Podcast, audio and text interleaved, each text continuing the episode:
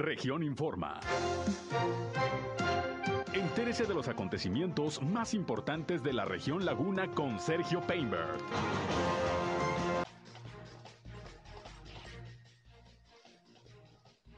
La próxima semana regresa Durango al semáforo epidemiológico en color verde, anuncia el gobernador José Rosa Saizpuru. Firma convenio hoy con la Universidad Autónoma de Coahuila, el alcalde de Torreón, Román Alberto Cepeda. También el alcalde presidió hoy en la Escuela de Educación Vial la clausura de los cursos de capacitación en materia vial para los motociclistas que prestan servicios a través de aplicaciones celulares. Dan a conocer eh, los resultados de la encuesta sobre la situación del empleo y la economía a nivel nacional, datos interesantes en la comarca lagunera. Tendremos la información al respecto del Consejo Cívico de las Instituciones Laguna. Esto es algo de lo más importante, de lo más relevante que le tengo de noticias, de información aquí en esta segunda emisión de Región Informa. Ya estamos listos, como siempre, para llevarles lo más importante de las noticias que se han eh, registrado a lo largo de esta mañana, mañana ya de jueves 17 de febrero del año 2022. Ya estamos transmitiendo en el 105, en el 103.5 de frecuencia modulada, Región Radio una estación más del Grupo Región, la Radio Grande de Coahuila. Acompáñenos, quédense con nosotros, 13 horas, una de la tarde con un minuto. Vamos a la información. El clima.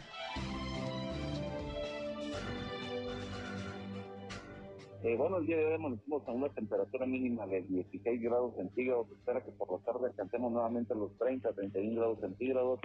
Eh, para mañana por la mañana estamos esperando temperaturas mínimas de los 8 a los 10 grados centígrados. Se acerca el sistema frontal, el número 30 no ha llegado aquí a la comarca lagunera. Llegaría en cualquier momento, ocasionando también un poquito de polvo hacia las horas de la tarde, después del mediodía.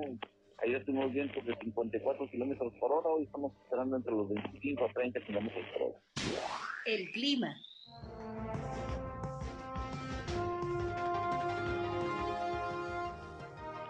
Bien, ahí tiene usted el reporte de José Abad Calderón, previsor del tiempo de la Comisión Nacional del Agua. Gracias, como siempre, por la información. Pues todos los días de la situación climatológica, ya se siente bastante calorcito aquí en la comarca lagunera. Ya está terminando el invierno, pronto llega la primavera, 21 de marzo. Y hoy, por ejemplo, tuvimos una mañana, ya escucharon ustedes, de 16 grados centígrados. Ya hacía días que no teníamos esta temperatura por las mañanas. Y bueno, en estos momentos el termómetro aquí en eh, Región Radio nos indica que tenemos 24 grados centígrados, aunque se me hace que está un poquito más alta porque está haciendo bastante sol y bastante calor, ya se siente aquí en la laguna.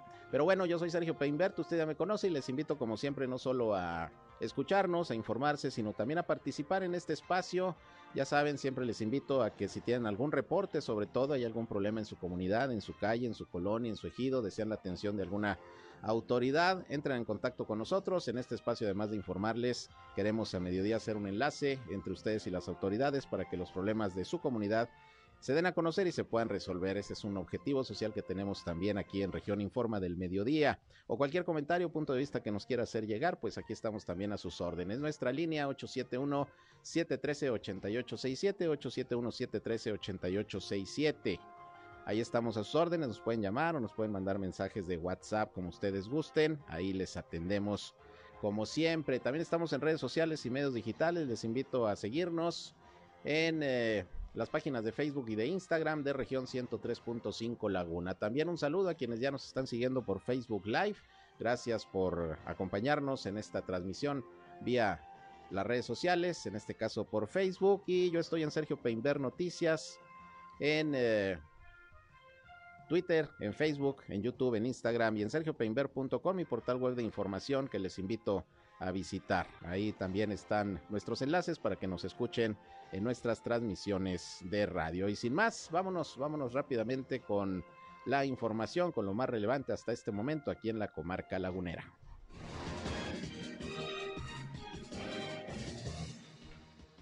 Bien, vamos a iniciar pues con la cuestión de la pandemia del COVID-19. Buenas noticias, en este caso en el estado de Durango, en donde ya anuncia el gobernador José Rosa Saizpuro que ante la reducción de los contagios, de la hospitalización y también del número de fallecimientos, bueno, Durango ya está en condiciones de regresar la próxima semana al semáforo eh, en verde. luego de que esta semana ya había pasado al amarillo. En unos momentos escucharemos lo que dijo el gobernador, que comenta que también ya casi el 95% de las escuelas de educación básica están con el regreso presencial a las aulas, lo que es también un avance importante. Pero en principio vamos a escuchar las cifras, los números de hoy en Durango de la pandemia. Sergio González Romero, secretario de Salud, como siempre, da el reporte de manera directa. Así las cosas en Durango con el COVID. Son 64.327 casos confirmados con 3.312 defunciones. Hoy reportamos 100 nuevos casos, 47 mujeres y 53 hombres, con 10 defunciones, 7 mujeres y 3 hombres. En relación a los positivos, vemos claramente que el municipio de Durango sigue a la cabeza con 78, Gómez Palacio con 12, Lerdo con 4, Santiago con 2, Coneto 1, Pueblo Nuevo 1, Rodeo 1 y Sandimas 1. De las defunciones, ocho sucedieron en Gómez Palacio y dos en Lerdo. En los positivos vemos que ya sobrepasamos en el municipio los 35 mil. En Gómez Palacio 13.339, Lerdo 3.147. Bien, ahí están los números. Ahí están los números, ahí están los datos. Al día de hoy de la pandemia del COVID-19, 100 nuevos contagios, pues ya un número bastante reducido en comparación con lo que se tuvo en los días más fuertes de esta cuarta ola de la pandemia. En Durango se llegó a tener hasta 700 casos diarios, en Coahuila más de 1.600, 1.700 en promedio y bueno, pues ha venido reduciéndose afortunadamente el nivel de contagios, también de hospitalización. En el caso de Durango ya está muy baja. Ayer le informaba que en el Hospital General en Gómez Palacio, pues el director informaba que no hay en estos momentos pacientes atendidos por COVID-19, están disponibles las 22 camas del área COVID en ese nosocomio y bueno, ojalá y así sigan, ojalá y así sigan sin necesidad de utilizarse. Pero bueno, a partir de el lunes entra Durango por estas condiciones al semáforo en verde. Vamos a escuchar lo que dijo el gobernador José Rosa Saizpuro precisamente sobre pues el pase ya a este eh, nivel de riesgo mínimo de contagios el semáforo verde en Durango y cómo va el regreso a las clases presenciales.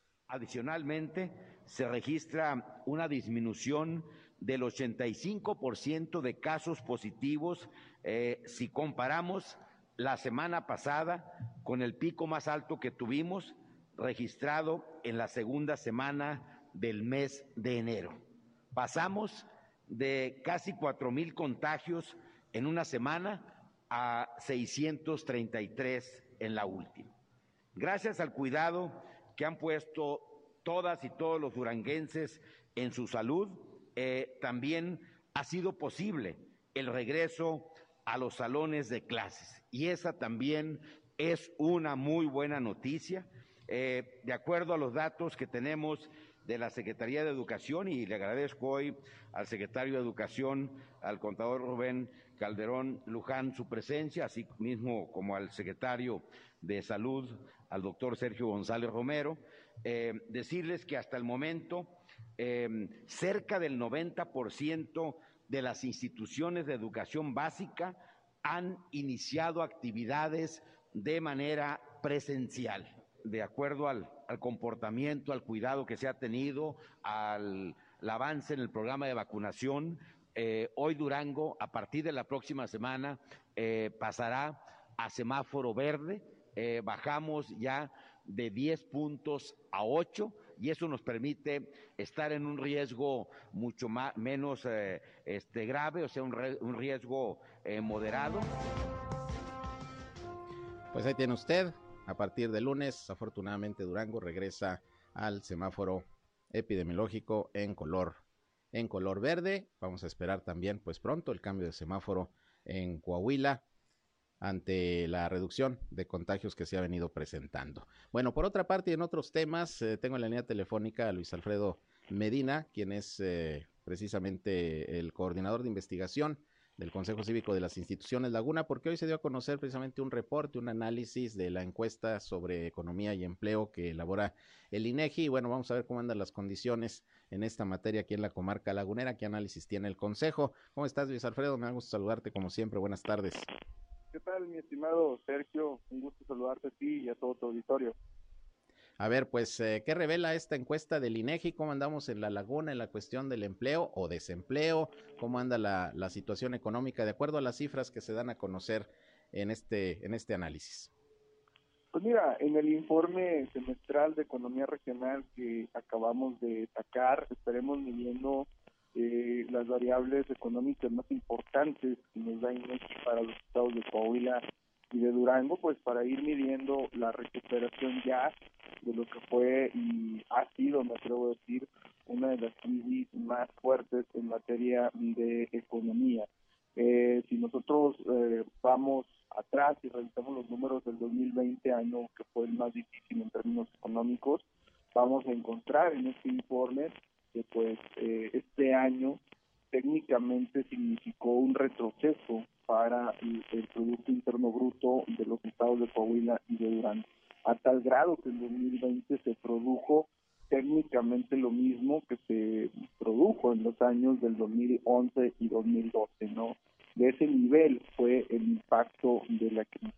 Hay que recordarle al auditorio que desde 2019 nosotros a nivel nacional y a nivel local veníamos arrastrando una recesión en donde la economía de Coahuila creció, o mejor dicho, creció menos 0.7 puntos porcentuales y en 2020 cayó menos 11.4 puntos porcentuales. Eso significa que en dos años, pues, el retroceso de la economía fue cercano a eh, los 12 puntos negativos. En lo que va al 2021, que ha sido señalado como año de la recuperación, o en términos reales es lo que se busca decir, eh, apenas hemos crecido un 6.9%, ¿no? Es decir, no estamos llegando eh, técnicamente hablando ni a la mitad de lo que se perdió durante los últimos dos años, por lo que la recuperación podría tardar eh, todo lo que fue 2021 e incluso todo el año 2022. Eso es, eh, pues parte de la situación que venimos arrastrando, pues ya desde ese tiempo, de alguna manera no es nueva, ¿no? Los niveles de crecimiento han venido eh, siendo pues menores a lo que se esperaba por diferentes factores, la economía internacional, la pandemia, pero no debemos sorprendernos porque la situación ya se venía arrastrando en ese sentido. Así es, es algo que nosotros veníamos notando desde el 2019, una recesión técnica como se le estuvo llamando durante todo ese año, que pues fue consecuencia de la poca llegada de inversiones eh, por parte del sector productivo extranjero y nacional, consecuencia de la poca inversión pública, tanto por parte del gobierno federal y estatal, consecuencia también, hay que decirlo, de un consumo que desafortunadamente se desaceleró durante el 2020 a consecuencia de la pandemia y de una estrategia económica, mi estimado Sergio, que no fue la más correcta para poder sortear la pandemia. Y de hecho nosotros en este informe al final metemos el tema de la inflación, ahora sí que como consecuencia de un mal manejo de la situación económica durante la pandemia. ¿Por qué? Porque cuando los pequeños y medianos productores no reciben los incentivos suficientes para poder sortear una crisis, pues obviamente se tienen que endeudar. Y al endeudarse en los próximos meses, el costo de esa deuda al consumidor final y esto se va a traducir en un incremento de precios generalizado hasta el grado de que pues hoy tenemos una de las inflaciones más altas o, vamos a llamarlo así nunca antes vistas al menos en los últimos 21 años. Claro, exactamente. Y tocas un punto importante que es de lo que se han quejado sobre todo los empresarios, la falta de incentivos, de apoyos también desde desde el gobierno, sobre todo el gobierno federal, para sortear el vendaval económico que se ha venido, sobre todo con el tema de la pandemia, ante esa ausencia de apoyos, pues la situación pues obviamente se complica, ¿no? Se batalla más en poder tener un crecimiento de la economía. Definitivamente, y es otro de los indicadores que nosotros estamos analizando aquí en este informe, que es la inversión eh, privada eh, y la inversión, pues, la inversión pública que ya hemos venido manejando también desde hace tiempo. Y nosotros notamos que las ciudades del sur del país son las que menos impacto inflacionario tienen por la cantidad de dinero que ha llegado gracias a los programas sociales y a la gran cantidad de inversión pública que han recibido. En el caso de otras entidades, que como son las del norte del país y las del Bajío, la inflación está pegando de una manera más fuerte porque las inversiones registradas al menos durante el año 2020 y principios del 2021 no fueron igual a las de otros años, eh, lo que mantenía un flujo de efectivo y de dinero circulante bastante alto que pues eh, retenía un poco el incremento de los precios. Entonces, esta disparidad que estamos viviendo en términos económicos será producto de la pandemia, como lo hemos dicho en muchas ocasiones, producto de una mala estrategia para apoyar o, buscar apoyar a pequeños y medianos empresarios y también de una situación económica que pues desafortunadamente no hemos podido sacar adelante desde el 2019. Bueno, y de acuerdo a este análisis y las proyecciones que pudieran hacerse, ¿cómo pinta 2022? en cuanto a una posible recuperación y pues un mejoramiento de estos números, de estas cifras, eh, Luis Alfredo? Pues mira, Sergio, la verdad es que teníamos muy altas expectativas en 2021 para que se lograra una recuperación. Lo cierto es que los problemas políticos, sociales del país, eh, desafortunadamente no permitieron que se cumpliera esa expectativa de recuperación económica. 2022 pinta con niveles de inflación pues que se van a mantener todavía muy altos, es decir, el incremento de los precios desafortunadamente seguirá viendo al menos hasta hasta junio o julio del 2022 y la recuperación completa de la economía, por así decirlo, para volver a estar a niveles del 2018, pues probablemente vaya a ser hasta finales del 2022. ¿no? Todo depende, repito, de la estabilidad política que se dé en el país, de las decisiones económicas que se tomen de manera correcta y pues obviamente también de lo que vaya a ocurrir en el mundo con todos estos cambios que hemos estado enfrentando. Muy bien, pues interesante este análisis que parte de esta encuesta del INEGI en el eh, periodo eh, que ya mencionas, que se hizo la evaluación, pues esperemos, esperemos que las cosas vayan mejorando, porque en términos económicos y de la cuestión del empleo, pues sí, todavía andamos con ciertos rezagos, sobre todo pues en mucho por toda esta eh, situación que se dio de la pandemia en los dos años que ya llevamos, prácticamente estamos cumpliendo ya en el, mes de febrero dos años del inicio de la pandemia en nuestro país. Eh, disponible esta información y estos análisis del Consejo Cívico de las instituciones para el público, ¿verdad? Definitivamente en nuestra página de internet ustedes lo van a poder encontrar. Esta es información que ponemos a su disposición de manera gratuita y que estaremos también poniendo en, en los portales cada seis meses para ver el comportamiento de la economía regional. Muy bien, pues muchas gracias, como siempre, Luis Alfredo, por compartirnos toda esta información que sirve sin duda para el análisis y para la reflexión. Muchas gracias. Para servirte, mi estimado Sergio, que estés muy bien. Gracias, igualmente. Es eh, Luis Alfredo Medina del Consejo Cívico de las Instituciones Laguna. Pues así la economía, la cuestión del empleo, el desempleo, sobre todo aquí en la zona metropolitana de La Laguna. Y como andamos a nivel nacional, según esta encuesta de Economía y Empleo del INEGI. Bien, eh, vámonos ya con el reporte que nos acaba de llegar de la situación del COVID-19 también en el estado de Coahuila. Ya le informaba lo de Durango, las cifras de hoy, también el anuncio del gobernador José Rosa Saizpuro de que a partir del lunes Durango ya estaría en semáforo epidemiológico en color verde. Y bueno, en Coahuila hoy se reportan un poquito menos de casos que ayer. Ayer fueron 220, hoy se reportan 217 nuevos contagios. Lamentablemente también otras 18 defunciones, las cuales ocurrieron en Acuña, en Frontera, en Matamoros, en Sabinas, varias de eh, muertes, varios decesos ahí en Saltillo, en Torreón 3, dos en Viesca. Fíjese usted, murieron dos personas por COVID en Viesca. Casi no había aparecido el pueblo mágico de Viesca con decesos. Bueno, pues hoy dos personas se reportan fallecidas. Con estos números está llegando el estado de Coahuila a 144.611 casos positivos de virus SARS-CoV-2 y van 8.579 decesos. Sigue bajando también el número de hospitalizados. Hoy se informan 159 pacientes entre casos sospechosos y confirmados de virus SARS-CoV-2. Saltillo aparece en primer lugar de, de ocupación de camas, 55. En Torreón hay 52 pacientes. En Piedras Negras 17, 13 en Monclova, 11 en Acuña, en San Juan de Sabinas 9 y en Sabinas y en San Pedro, respectivamente, una persona hospitalizada por COVID-19. Así las cifras y los números también aquí en el estado de Coahuila. Yo quiero recordarles que hay que vacunarse. Hay que vacunarse. En el caso de Torreón sigue aperturado el módulo en el Hospital General para la vacunación de rezagados. eh, mayores de 18 años que no habían recibido ninguna dosis. Bueno, pues ahí está el módulo hasta final de este mes, hasta el día 28. También ahí se está vacunando a los eh, de 40 a 49 años que ya pueden recibir el refuerzo. Es AstraZeneca, la farmacéutica de la que se están aplicando estas dosis. Y bueno, en el municipio de Lerdo, desde el pasado día 15, desde el martes, inició también la vacunación para los rezagados y los adultos de 30 hasta los 49 años, que ya van a recibir el refuerzo para la población de Lerdo que esté en estas condiciones.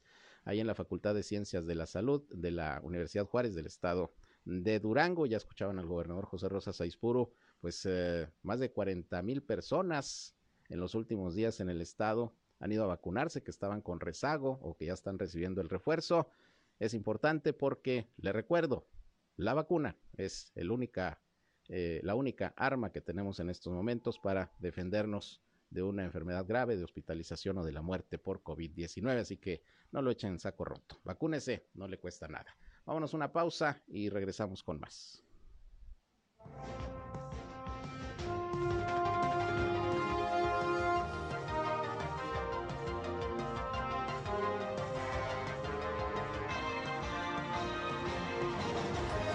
Región Informa. Ya volvemos. Al aire, región 103.5. Continuamos en Región Informa. Bien, regresamos 13 horas con 25 minutos. Vámonos con más información. Hoy tuvo actividades el alcalde de Torreón, Roban Alberto Cepeda. Una de ellas, pues me parece muy importante, sobre todo por el momento que estamos viviendo, la preocupación por el tema de los accidentes viales, que hoy hubo varios, por cierto, ahorita le doy la información, sobre todo aquí en Torreón, eh, esta mañana. Eh, existe la preocupación sobre todo por el número de accidentes que se siguen registrando a diario, particularmente los motivados por el consumo de bebidas embriagantes. Ya ve lo que ocurrió el domingo en la madrugada, esta tragedia donde un joven que pues ya está recluido en el centro de readaptación social sujeto a proceso en estado de ebriedad pues chocó contra un taxi en donde lamentablemente perdieron la vida el chofer y la pasajera que iban en ese vehículo. Ayer le presenté a usted pues reacciones de autoridades, de representantes de algunos sectores sobre el tema de, de manejar bajo los influjos del alcohol y bueno pues eh, ya se anunciaron algunas campañas, el propio alcalde dijo que van a fortalecerse, a reforzarse las campañas de concientización, de educación vial, pero también pues los operativos de seguridad vial para pues detectar en la medida de lo posible a aquellos conductores que no entienden y que siguen manejando bajo los influjos del alcohol. Pero bueno, esto lo comento porque hoy el alcalde estuvo precisamente en la Escuela de Educación Vial Carlos de la Cueva, que está a cargo del Club Rotario Torreón Campestre, porque se estuvieron dando algunos cursos de capacitación y de educación vial a los motociclistas que prestan el servicio de reparto a través de las aplicaciones que usted ya, ya conoce.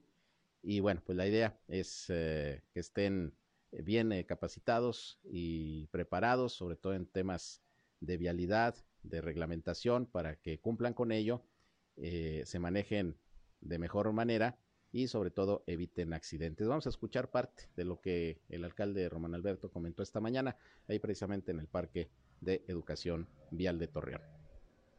Yo les quiero comentar un par de cosas que para mí es importante. Es que estén ustedes seguros, Torreón está seguro.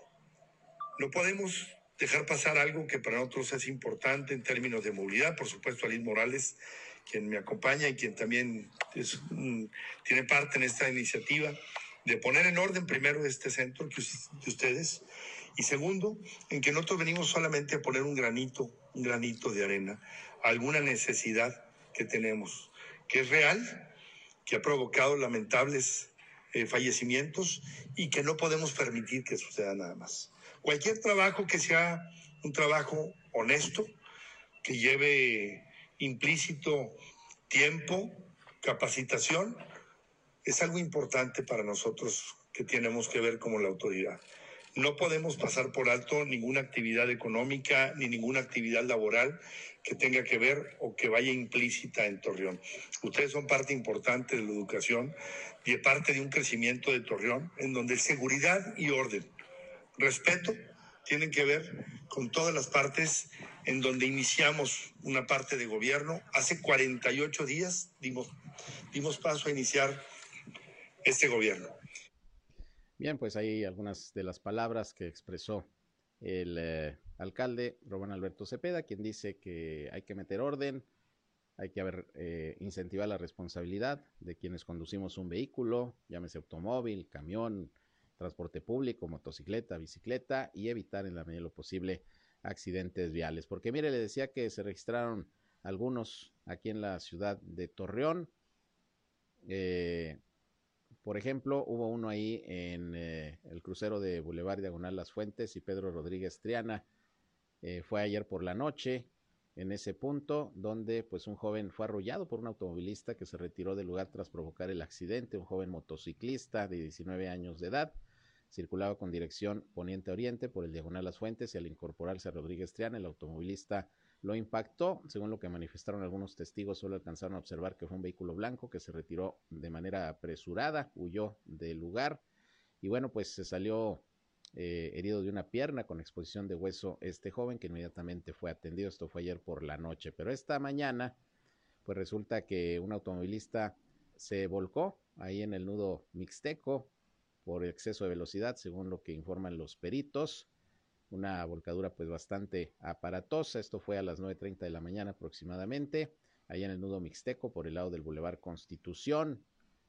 Eh, que bueno, no entiende la gente que hay que entrar al nudo mixteco con una velocidad eh, adecuada, porque si se va muy rápido, las curvas para seguir por la Independencia o desviarse hasta el Constitución pues están un poquito pronunciadas y si se pierde el control, por eso vienen los accidentes y las volcaduras como esta. Se trata de un automóvil Renault color blanco que iba, eh, iba conducido por Gerardo de 40 años de edad que resultó con algunas lesiones, sin embargo se encuentra estable y fue trasladado a un hospital de la localidad. Pero este accidente esta mañana a las 9.30 aproximadamente en el nudo mixteco, por eso le digo todos los días, todos los días es tema de accidentes, por eso la preocupación que existe por este tema y la necesidad, pues sí, de establecer eh, campañas de concientización, eh, que mejoren los operativos de vialidad, la vigilancia de los elementos de tránsito, todo eso está muy bien, pero si nosotros no tenemos responsabilidad, si nosotros no eh, tomamos conciencia de que debemos manejar con precaución, de no manejar bajo los influjos del alcohol, cuando los papás tengan responsabilidad de estar verificando a sus hijos que no estén manejando alcoholizados, Solo así es como podemos eh, pensar que puede haber una reducción de los accidentes. Si no, pues por más esfuerzos que se hagan, si nosotros no tomamos conciencia y somos responsables, los accidentes van a ocurrir. Que por cierto, hablando del tema, este jueves en el Centro de Justicia Penal de Torreón se llevó a cabo la segunda audiencia de Pablo N., este joven que provocó el accidente donde perdió la vida un taxista y la pasajera el pasado domingo en eh, la madrugada. El juez de la causa lo vinculó a proceso por el delito de homicidio culposo con agravante de conducir un vehículo en estado de ebriedad, que ya de entrada es un delito. Recuerda que en Coahuila es delito conducir bajo los influjos del alcohol, por eso cuando detienen a una persona alcoholizada la mandan al Ministerio Público, no va como en Gómez Palacio a un juez cívico, porque ahí la sanción pues es meramente administrativa, no, aquí es delito penal conducir en estado de ebriedad en Coahuila, que es lo que también se debe de entender. Y bueno, el juez eh, determinó que el imputado debe permanecer en prisión preventiva, además de establecer un mes de plazo para la investigación complementaria. Y bueno, pues ahí está lo que nos decía también el presidente del Consejo de Vialidad del día de ayer, Pablo García, como pues lamentablemente estos accidentes pues eh, a veces terminan con la vida de muchas personas y no solamente las que fallecen, sino los deudos. ¿Por qué? Porque mueren hijos, mueren padres de familia, mueren madres de familia y eso pues viene a cambiarle la vida a muchas personas y generalmente pues para mal, porque se quedan sin sustento algunas familias, eh, son una gran cantidad de problemas o los que van a la cárcel pues tienen que purgar condenas largas por eh, el homicidio culposo, como en este caso se está acusando a este joven. En fin, es un problemón. ¿Por qué? Por tomarse unas copas y manejar en esas condiciones un vehículo, vale la pena, es lo que todos los días eh, quienes manejan deben de reflexionar, o quienes manejamos, dijo el otro, ¿verdad? Esa es la idea. Y bueno, por cierto, también el alcalde dijo que ya se están eh, preparando para el próximo fin de semana se pueda establecer un mejor operativo de vigilancia vial para evitar este tipo de accidentes. Llamó a la población a tomar la responsabilidad de sus actos y evitar los excesos en todos los sentidos. Y bueno, se habrán de reforzar las actividades de vigilancia de parte de las fuerzas del orden, de tránsito, de seguridad pública y bueno, se va a robustecer la comunicación con los restauranteros, los administradores de bares y antros, también para que colaboren con acciones preventivas para evitar pues que los jóvenes, sobre todo los chavos que son los que los fines de semana se van a los antros, eh, manejen alcoholizados, para evitar tragedias como la que les estamos comentando y de lo que le hemos informado ampliamente. Bueno, así las cosas. En otros asuntos, fíjese que resulta que ya ve que la Universidad Autónoma de Coahuila pues atraviesa por una situación económica complicada. El rector Salvador Hernández Vélez ha dicho pues que se está haciendo una reestructuración de la nómina, ya se hizo el anuncio incluso de que van a ser dados de baja una buena cantidad de, trabajadores, sobre todo administrativos. Eh, se está viendo también en la nómina eh, de maestros, pues cómo anda la cosa, porque a lo mejor también va a haber recortes, sobre todo en maestros eventuales. Eh, el año pasado, en diciembre, ya ve que hubo incluso un problema, que no le pudieron depositar la nómina cuando correspondía a los trabajadores de la universidad, no había lana y tuvo que salir al quite el gobierno de Coahuila. Y bueno, es una situación complicada. Bueno, pues el mismo rector está dando a conocer que fueron detectados 400 profesores que se están manejando con doble plaza, pues por eso no alcanza la lana. 400 profesores que se manejan con doble plaza, esto pues en todas las eh, facultades y escuelas de la universidad en, el estado. Eh, cobran por tiempo completo en la universidad y luego también tienen un turno completo en otras instituciones educativas. El rector Salvador Hernández Vélez aseguró que estos docentes han sido ya observados por la Auditoría Superior del Estado y de la Federación. Dijo que es una irregularidad porque no hay forma de que cumplas con dos plazas al mismo tiempo. Si son de tiempo completo, pues imagínese usted cómo cómo combinar supuestamente los dos tiempos, si estamos hablando de acudir a dar las clases o, se trabaja en investigación eh, eh, en las universidades, en fin. Eh, y dice el rector que hoy lo que establece la nueva norma es que se pueden tener dos plazas, una de tiempo completo y otra de máximo 16 horas, pero además que no haya incompatibilidad del horario. Total que esto fue lo que se detectó, ya fue observado por la auditoría superior del Estado. Y bueno, pues vamos a ver qué va a pasar con estos profesores que cobran con doble plaza en la UAC y en otras instituciones, porque pues no, no, no lo acepta así la reglamentación correspondiente. Y, bueno, en ese sentido también repito, más en estos momentos en que la atraviesa la universidad en una situación complicada en términos económicos, pues sí, habrá que estar revisando este tipo de, de situaciones que ya se detectaron en la universidad y que detectó la propia, la propia eh, Auditoría Superior del Estado. Bueno, vamos a estar, vamos a estar pendientes. Por otra parte, fíjese que la Secretaría de Turismo de Coahuila continúa con reuniones de coordinación con los pueblos mágicos, que ya sabe que aquí en Coahuila hay siete.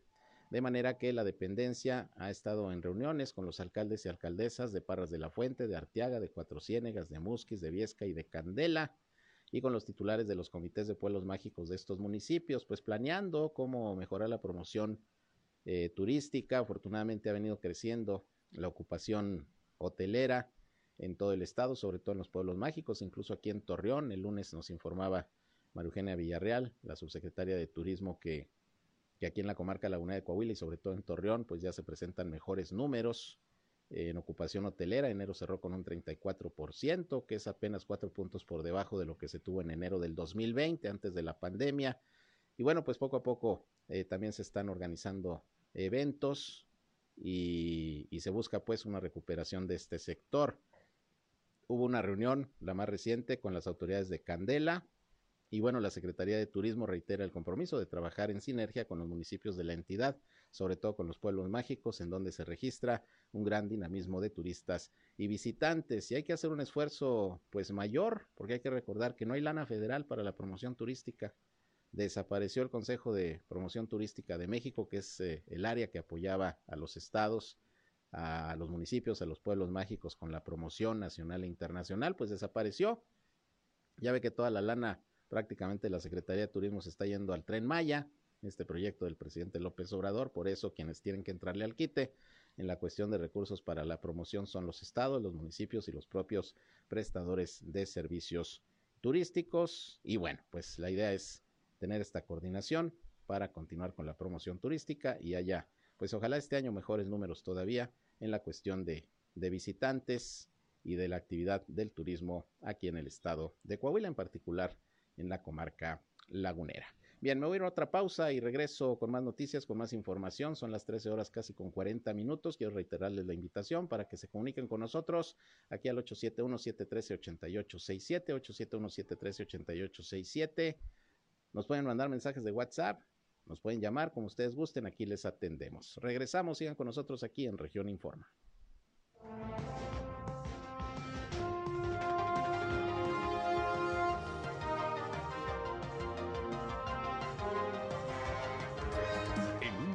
regresamos a Región Informa.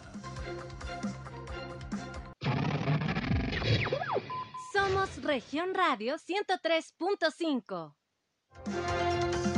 Regresamos a Región Informa.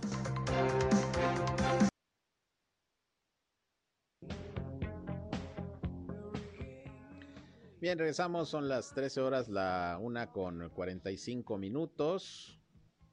Gracias por continuar con nosotros aquí en Región Informa. Y bueno, fíjese que, pues como usted sabe, habrá elecciones este año, el 5 de junio, en seis estados de la República Mexicana. Se van a renovar las gubernaturas, alcaldías y en el caso de lo que nos compete aquí a La Laguna, pues Durango. Durango va a vivir este proceso, la renovación de, de la gubernatura y las 39 presidencias municipales.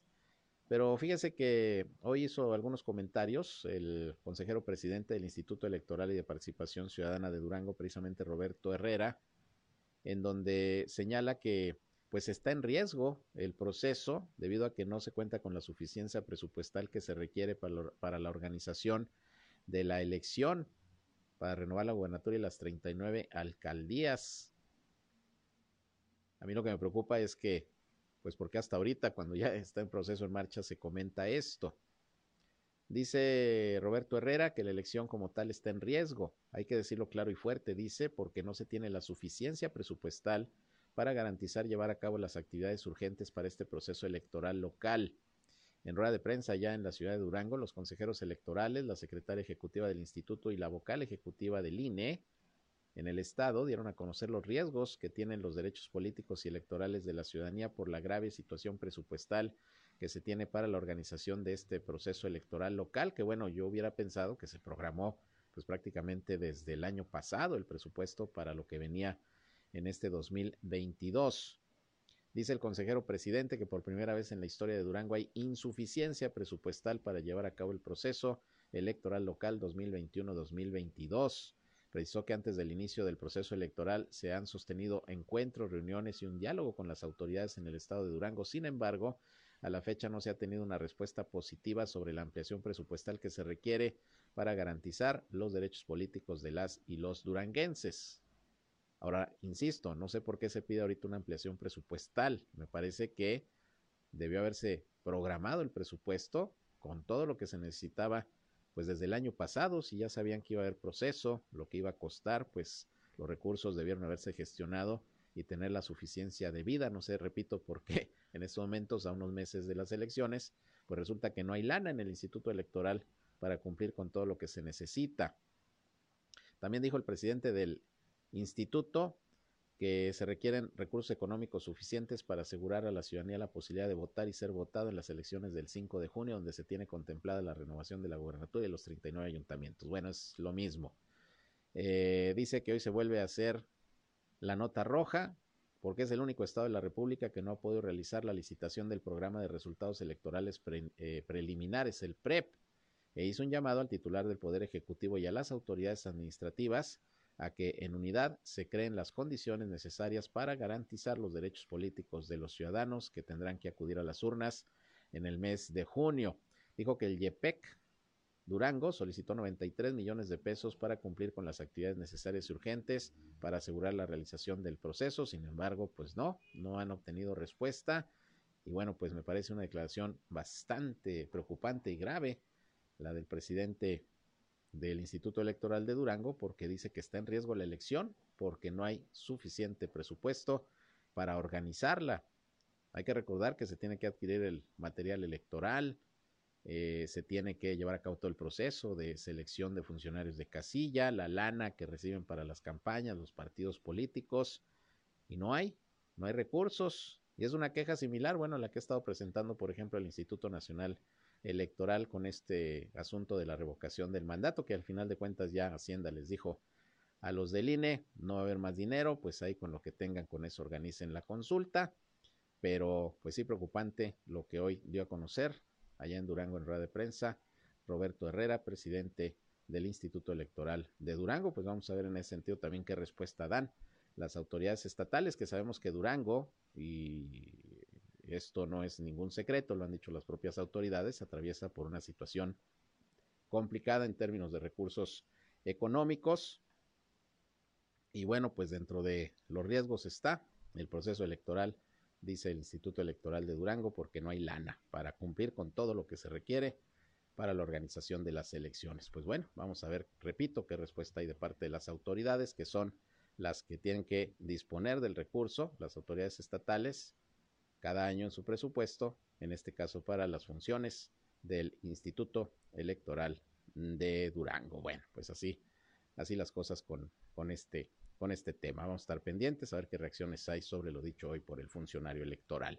Por otra parte, hoy el alcalde de Torreón, Román Alberto Cepeda, además de su presencia ahí en la Escuela de Educación Vial, también por la mañana estuvo en la Universidad Autónoma de Coahuila, en donde firmó un convenio de colaboración con el ayuntamiento, perdón, eh, firmó un, convenio de colaboración el ayuntamiento con la universidad y tiene el objetivo de impulsar un trabajo de desarrollo social y servicio a la comunidad por parte de los estudiantes en diversas zonas, precisamente aquí de Torreón. Ahí Salvador Hernández Vélez, el rector de la universidad, que ya pues eh, comenté una nota de lo que declaró esta mañana el rector sobre la situación de estos maestros con doble plaza. Eh, estuvo el rector, estuvo el alcalde y ahí hicieron oficial la firma de este documento en las instalaciones de la Infoteca de la ciudad universitaria. Eh, ahí consideraron tanto el funcionario universitario como el alcalde que con esto se contribuye a regresar algo a la sociedad de lo que la UAC brinda precisamente a sus estudiantes.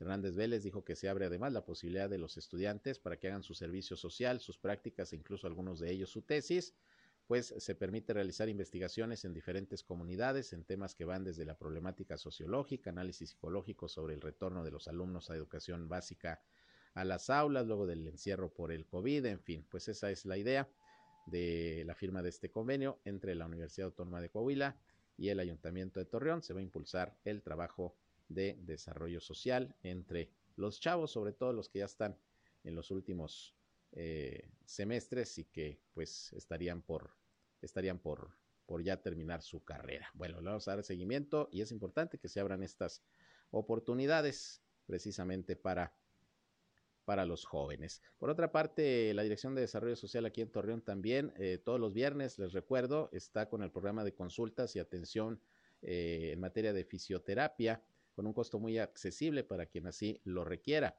Héctor Estrada, que es el titular de esta dependencia, dijo que se está ofreciendo también la aplicación de cinta kinesio también con un precio menor al comercial. Estas cintas que se aplican cuando trae una lesión muscular, etcétera, de colores, por cierto, se aplican a un, a un, a un precio muy bajo.